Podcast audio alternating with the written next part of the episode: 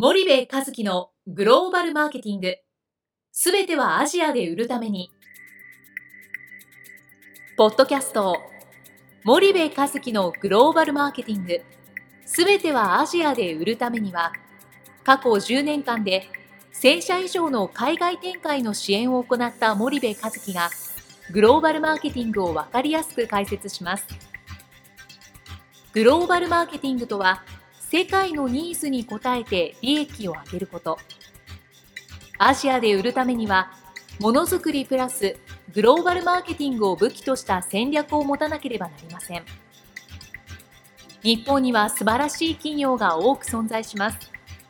その企業とともにアジア市場を目指したい。再び、ジャパンアズナンバーワンと呼ばれる時代を作りたい。森部和樹は、そんな思いを持ちながらこの番組を皆様にお届けいたします。こんにちは、ナビゲーターの東忠夫です。こんにちは、森部和樹です。じゃあ、森部さん、あの、はい、まあ、ちょっとチャンネルの本筋の話とは違いますけども、はい、まあ、いろいろチャンネルを作った後、はい、いろいろ動かすのは結局は人で、はい、まあ、アジア新興国だと、はい、特にその人にの採用に関する問題がいろいろい。い人が取れないというのはよく耳にすると思うんですが、まあそれはどうやって、まあ、解決したらいいのかっていうのは難しいのかもしれないですけど、うん、その辺について森部さんどうお考えになりますか？ね、うん、まあそうですね、まあ、いくつかの問題があると思うんですけどね。あのやっぱりあの日本企業って外国人から見たらややこしいと思うんですよね。はいはいはい。あのいわゆる本筋の仕事をする、うん、本当のその本筋のビジネスをする手前のところで、うんはい、ややこしい問題が結構いっぱいあって、うん、で、えー、これはね外資系の企業とかで働いてみたりしないと分かんないと思うんだけどもしくは本当に外資じゃなくて外国の企業とかを見ないとなかなか分かんないと思うんだけどなんかあの暗黙の了解で基本日本人集団というかその、うんうん。うん、日本人の召集観というか常識というか価値観というかさそのそういうものが絶対的な価値として存在してるでしょ企業の中に。はいはいはい、でそれ以外をその今時なんだろう下に見たりあのこう排除したりとかっていうことはないと思うんだけど、うん、まあいわゆる特殊なものとして見る、はい、傾向がこうあって、うん。えー、なんて言うんだろうな。自分と違うものをこう受け入れないっていう、はいはい、土壌は、うん、あの少なからず必ずあると思うのね日本の企業の中には。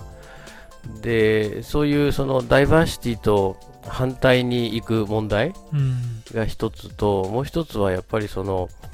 あの無駄な苦労をさせられるというか、はい、その無駄な努力をさせられるというか、うん、その下積みっていうことかな、はい、それがあまりにも長いから今のアジアの優秀な人材って、うん、はっきり言って我々よりもよもう相当に優秀だから、はい、そんな下積みに3年わけわかんないことをしてる場合じゃないっていう、うん、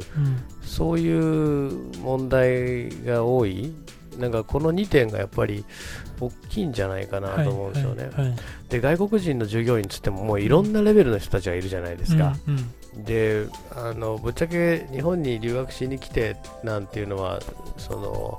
アメリカに行ってるような外国人の人材に比べたら、レベルはまあセカンドぐらいの話だと思うんだけど、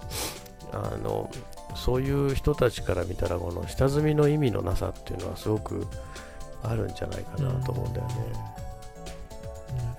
うん、その2つの問題で言うと、まあ、どちらの方が、まあ、海外の人から見てっていうか外国の人から見て大きな要素になって。まあそのなんかジャパニーズジャパニーズしてる問題って、はい、えー、異文化っていう形でね、外国の人から見て、うん、まああのー、なんだろう。まあそんなもんなんだなっていう風な、はい。はいあの扱い方をしてしまえるのは、うん、まあ一つそうかもしれないよね。うん。うん、で一方で後者は結構クリティカルな問題で、はい、その本当にピカピカの優秀な外国人って、はい、えっと、仕事が難しいとか、ハードだとか大変だとかっていうので、えー、頭を悩める体力を使う。うん、うっていうことは別に苦じゃないんだよね。うん、でその仕事以外のことに自分の時間を入社して3年間使うとかっていうことにすごく無駄なことを感じる。はいはいはい、例えばあのなんだろう新入社員が電話取るのは当たり前とかさ、うんうん、新入社員はコピー取るのは当たり前とか、はい新入社員はお茶出しするのは当たり前とか、うんうん、なんかそのいやそれ仕事じゃないじゃん本来のみたいなね、はいはい、あの大学行って高い給料をもらって入れたのに、うん、僕にお茶組ましてどうすんのみたいな、あ僕にコピー取らしてどうすんのみたいなね、なんかそういう業務がまあ多いわけですよ。要は新人だからやるのは当たり前みたいな。はいで一方で海外だとそれってなくて、うん、あの例えば例で言うとあれなんだけどこれってもう日本の会社というよりも日本のこの文化にそもそもそれが定着してて、うん、なんか下積みみたいなね、はい、で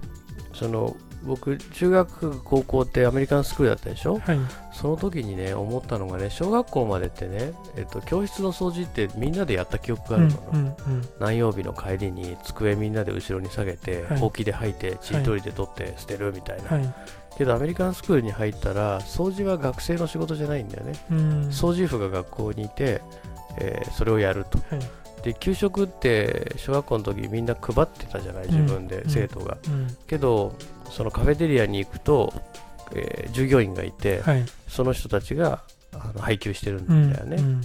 で結局なんかそれってごくごく自然で、はい、その欧米というかグローバルっていうあの流れの中で言うと、うん。うん、けど日本の教育ではあ雑巾がけしてなんぼです、うん、そこで道徳感と精神論を鍛えるんです子供は、はい、みたいな、あなんかそういうところあるじゃない、で僕それ嫌いじゃないし大切なのはすごく分かってるんだけどそれ外人に通用しないよ、特に優秀になればなるほどねっていうそこなんだと思うんですよね、はいはい、でそれが企業の風土にもやっぱりまだまだ根強く残っていて、うん、えー、優秀になればなるほどそんなところで3年も自分の時間無駄にできない。っていう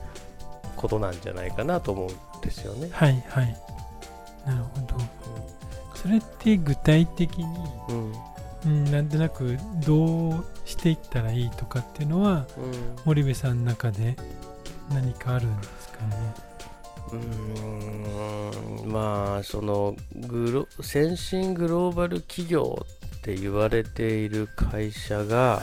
どうなってるのかっていうものをやっぱり知る必要がありますよね、はい、日本の企業がね、うん、でその基準に近づけていかないと優秀な外国人人材全部そっちに取られてるわけじゃないですか、はい。はい、で、えー、日本の企業には来ないので、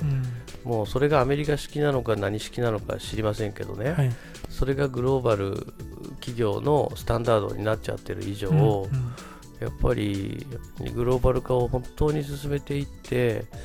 その外国人人材比率を増やすというか、はいはい、その人種関係ない組織づくりをしていくっていうのはやっぱそういう会社を見ないといけない、うん、そこに近づけないといけないっていうのは多分一つあるんじゃないのかなと思うんですけどね。うん、あとその共通言語が日本語であるっていう以上、はいはい、なかなかあのそうはならないと思うので、うんうん、まああの課題はたくさんあるんじゃないかなと思うんですけどね。わかりました。じゃあちょっと今日はここまでにしたいと思います。森部さん、はい、ありがとうございました。はい、ありがとうございました。本日のポッドキャストはいかがでしたか？番組では森部和樹への質問をお待ちしております。ご質問は podcast アットマーク spydergrp.com ポッドキャストアットマークスパイダー grp.com までお申し込みください。たくさんのご質問をお待ちしております。それではまた次回お目にかかりましょう。